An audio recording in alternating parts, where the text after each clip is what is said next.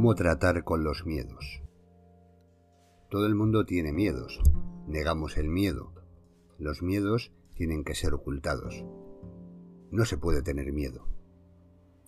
Pero sin embargo, sí tenemos miedo. Y no solamente un miedo, hay infinidad de cosas que nos paralizan. Miedos que unas veces recaen sobre cosas cotidianas y en otras ocasiones sobre hechos más circunstanciales. Cada persona tiene que enfrentarse a sus propios miedos, que a veces no es fácil, porque no se trata de algo claro, sino de una idea subconsciente que nos paraliza. Debemos clarificar qué es lo que nos produce miedo, comprender las emociones que nos llevan a esa situación no deseada, no estar siempre pensando en las ideas que nos producen esa incertidumbre, confiar en nuestras capacidades y recursos, mirar la vida en positivo, racionalizar, relativizar, ser realista, ver las cosas como son. ¿Qué hacer o cómo reaccionar cuando te encuentras ante una situación que te produce miedo? Lo más importante es no paralizarte. Tienes que intentar comprender lo que pasa por tu cabeza. El miedo es un mecanismo de defensa para evitar caer en peligros. Lo que no debemos es dejar que nos paralice. En la prehistoria, los peligros eran inminentes. Estábamos guiados por la parte del cerebro que da respuestas automáticas y no racionales. Nuestros antepasados podían ser atacados por un animal salvaje en cualquier momento.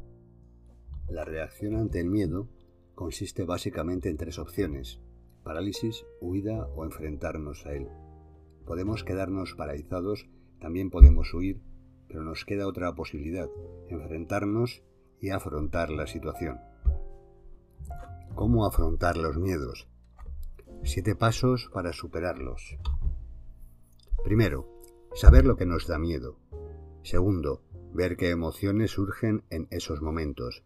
Tercero, no estar pensando siempre en ello. Cuarto, confía en ti y en tus posibilidades. Quinto, cambia tu mirada, mira la vida en positivo. Sexto, racionaliza. Constata la realidad de esa situación. Séptimo, relativiza. Primero, tenemos que aclarar cuál es la causa de nuestro miedo. ¿Qué es lo que nos da miedo? Siempre es muy importante saber la causa, porque así será más fácil encontrar la solución.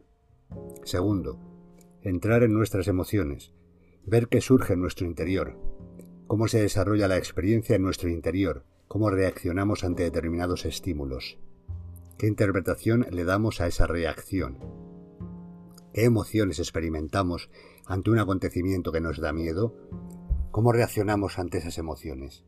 ¿Qué sentimos ante ellas? El sentimiento es más consciente, podemos controlarlo a través del pensamiento. Tercero, evitar estar siempre pensando en lo que nos causa incertidumbre. Podemos intentar pensar en cosas buenas que nos han pasado y dar gracias por ellas. Cuarto, confía en ti y en tus recursos internos para salir de cualquier situación. Tenemos capacidades que debemos utilizar. Valemos mucho más de lo que creemos. Pone en marcha tu creatividad para que desarrolles todo tu potencial. Quinto, cambia la mirada. Mira en positivo. No estés siempre quejándote, protestando por todo. Reemplaza tus pensamientos negativos por otros positivos. Y eso afectará tu forma de actuar. Y al final comprobarás cómo cambiará tu entorno. Sexto, racionaliza contrasta con la realidad. Comprueba si eso que sientes está basado en hechos reales o si sus consecuencias son tan graves como tú piensas. Séptimo, relativiza. Tómate las cosas menos en serio. No des demasiada importancia a cosas que en realidad no la tienen. Resumiendo, pregúntate cuáles son tus miedos.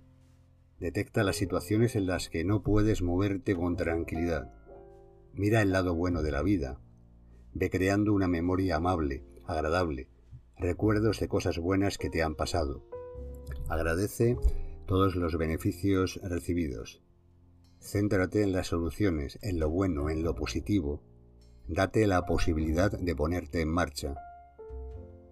Piensa en todo lo que podrías hacer si no tuvieras miedo pequeños cambios que nos llevan a conseguir grandes resultados.